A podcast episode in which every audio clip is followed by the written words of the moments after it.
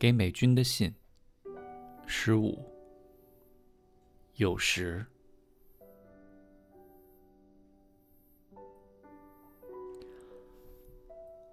我的书桌面对着开阔的阳台，阳台上色彩闹哄哄的九重葛和华丽的扶桑盛开。肥猫趴在花丛下。不，它不是趴着的，它是仰躺着的，叉开两腿，四脚朝天，摊开它白花花的肚子，晒着太阳。妹妹，九十三岁的美军，坐在我书桌的旁边，正面对着我。她的头发全白，垂着头，似乎在打盹。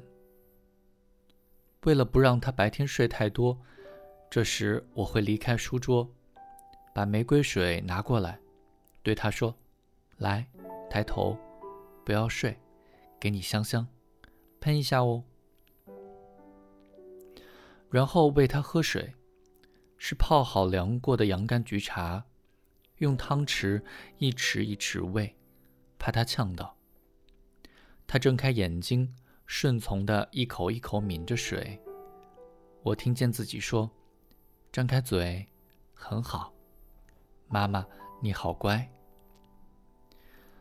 记忆在时光流转中参差交错，斑驳重叠。年幼的我牙疼的一直哭。美军切了一个冰梨，打成汁，让我坐着，一匙一匙喂着我，说：“张开嘴。”很好，妹妹，你好乖。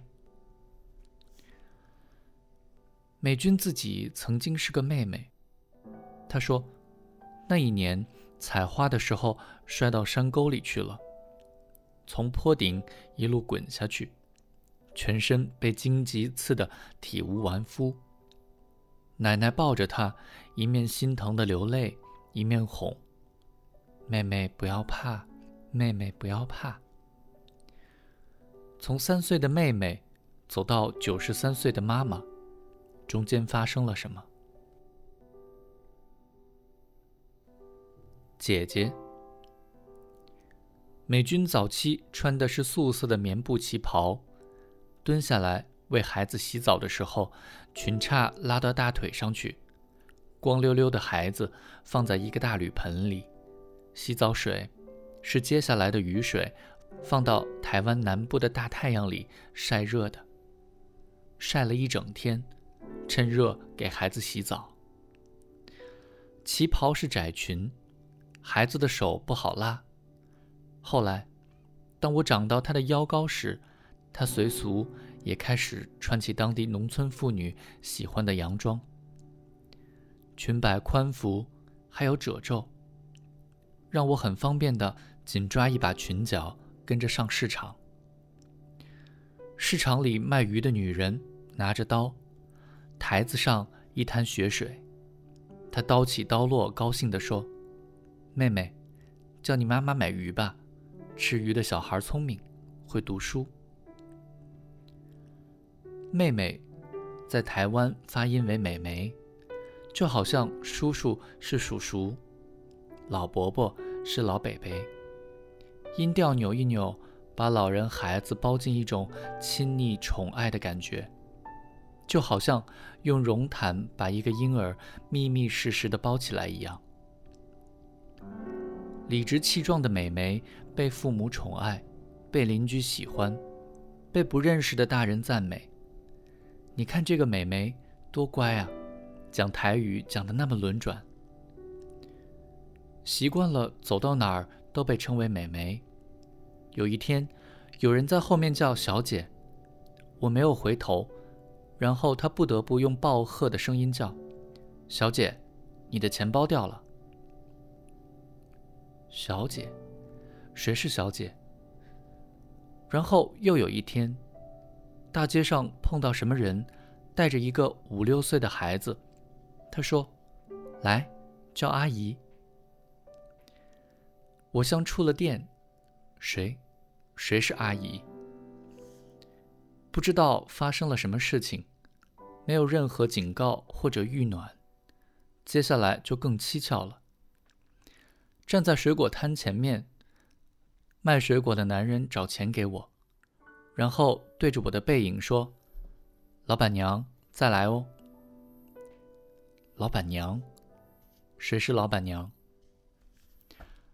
在北京熙来攘往的街头，听见有人说：“那个穿球鞋、手里拿着书的大妈时，我就定如泰山。”冷若冰霜了。可是事情还没完，不知道什么时候开始，好像同时，这个社会一觉醒来，发现叫老板娘或者大妈，不如叫大姐或姐姐来的有效。突然之间，不管走到哪里，那卖鞋子的、卖大衣的、卖保养品的、那卖花的、卖菜的。卖猪肉的，好像昨晚都上了同一个培训班。天一亮，全程改口叫姐姐。我愣了一会儿，姐姐，谁是姐姐？叫姐姐比前面的都来的阴险。改名里头藏着原有的俯视、蔑视，却又以假造的亲昵来加以隐藏。看着一个脸庞亮着胶原蛋白发光的小姐，冲着我叫姐姐姐姐，这个最适合你了。我莫名其妙联想到鲁迅的《狂人》。今天全没月光，我知道不妙。早上小心出门，赵贵翁的眼色变怪，似乎怕我，似乎想害我。还有七八个人。交头接耳的议论我，又怕看见我。一路上的人都是如此。其中最凶的一个人张着嘴，对我笑了一笑，我便从头直冷到脚跟。我在想，我是不是生了什么病，自己没感觉？可是，是不是我的外形变了，使得人们对我有奇怪的反应？任瑞。后来，一个四十年没见面的大学同学来看我。四十年没见，他坐下来就开始谈养生和各种疾病的防护，从白内障、糖尿病、乳癌、胰腺癌、老人痴呆，一路说到换膝盖、换髋骨之后的复健，谈了一个小时。这时，有人带来了他的小孙子。同学把孙子抱过来，放在膝上对着我，叫孙子说：“叫，叫奶奶。”那头很小、长得很像松鼠的孩子就奶声奶气的叫了一声“奶奶”。这一叫，我就看穿了前面的脚本了，从妹妹篇到姐姐篇。从阿姨篇到奶奶篇，接下去几个人生章节会是太婆篇、仁瑞篇了。推着轮椅带美军出去散步的时候，到了人多的地方，婆婆妈妈们会好奇观赏。有人会问：“她几岁？”有点火大，懒得啰嗦，我干脆说。今年满一百零三岁。众人果然发出惊呼，对任瑞赞叹不已。大胆一点的，会把脸凑近美军的脸，用考古学家看马王堆出土女尸的眼光审视美军脸上的汗毛和眼皮，然后说：“嗯，皮肤不错，还真的有弹性。”每一个回合都在提醒我，翻到下一章，就是我自己坐在那轮椅里，人们围观我脸上的汗毛了。空椅子，太婆任瑞的布局，其实一直在那里等着我。只是当我在发愤图强、准备联考的时候，当我起起伏伏为爱情黯然神伤的时候，当我意气飞扬闯荡江湖的时候，从来不曾想到，在那最后一章，台上摆着一张空椅子，风声萧瑟，一地落叶，月光凉透。谢谢美军。他让我看到了空椅子，因为看到了，突然之间，就有一双清澈的眼睛从高处俯视着灯光全亮的舞台上走前走后的一切，也看得见后台幽暗神秘的深处。此刻的我，若是在山路上遇见十七岁第一次被人家喊小姐而吓一跳的自己，我会跟她说。小姐，我不是巫婆，但是我认识你的过去，知道你的未来。那边有块大石头，我们坐一下下。我跟你说，你以后会到欧洲居住，你会痴迷爱上一种阿尔卑斯山的花，叫做荷兰番红花。番红花藏在雪地下面过冬，但是。冬雪初融，它就迫不及待冲出地面。番红花通常是紫色，或浓艳，或清淡。最特别的是它的香气，香的有如酿制的香水。那浓郁幸福，使得冬眠中的蜜蜂一个一个忍不住醒过来，振开翅膀就寻寻觅觅，寻香而飞。你会看见，在欧洲，三月番红花开，四月轮到淡紫的风信子，金色的蒲公英，缤纷多色的郁金香。五月是大红的罂粟花和雪白的玛格丽特。你会发现，原来春天是以花来宣布开幕的，但是花期多么短暂，盛开之后凋谢，凋谢之后腐朽。而蜜蜂在完成任务以后也会死亡。很快，下一年的雪又开始从你头上飘下，在寒冷的北方，你特别能亲眼看见、听见、闻到、摸到生命的脉搏跳动。润，你还没有读过圣经，但是你很快会把圣经当小说和诗来读。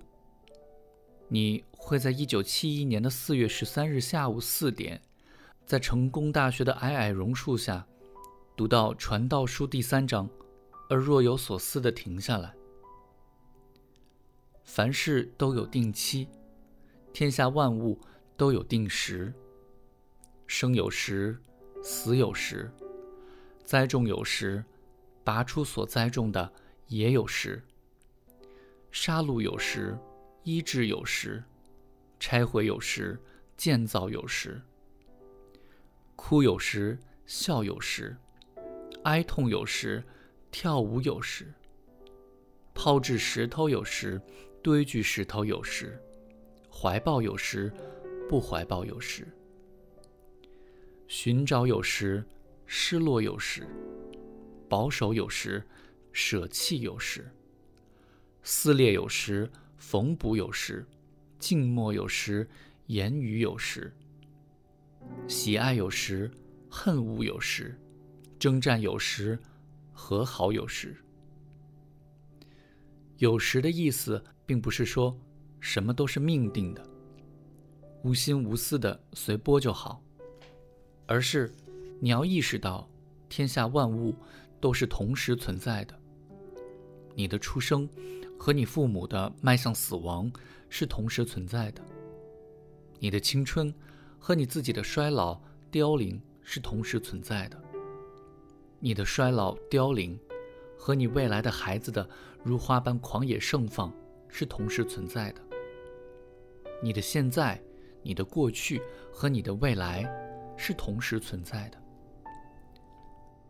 如同一条河，上游出山的水。和下游入海的水是同时存在的，因此，如果你能够看见一条河，而不是只看见一瓢水，那么你就知道，你的上游与下游，你的河床与沼泽，你的流水与水上吹过的风，你的漩涡与水底出没的鱼，你的河滩上的鹅卵石与对面峭壁上的枯树，你的飘荡不停的水草与岸边垂下的柳枝，都是你。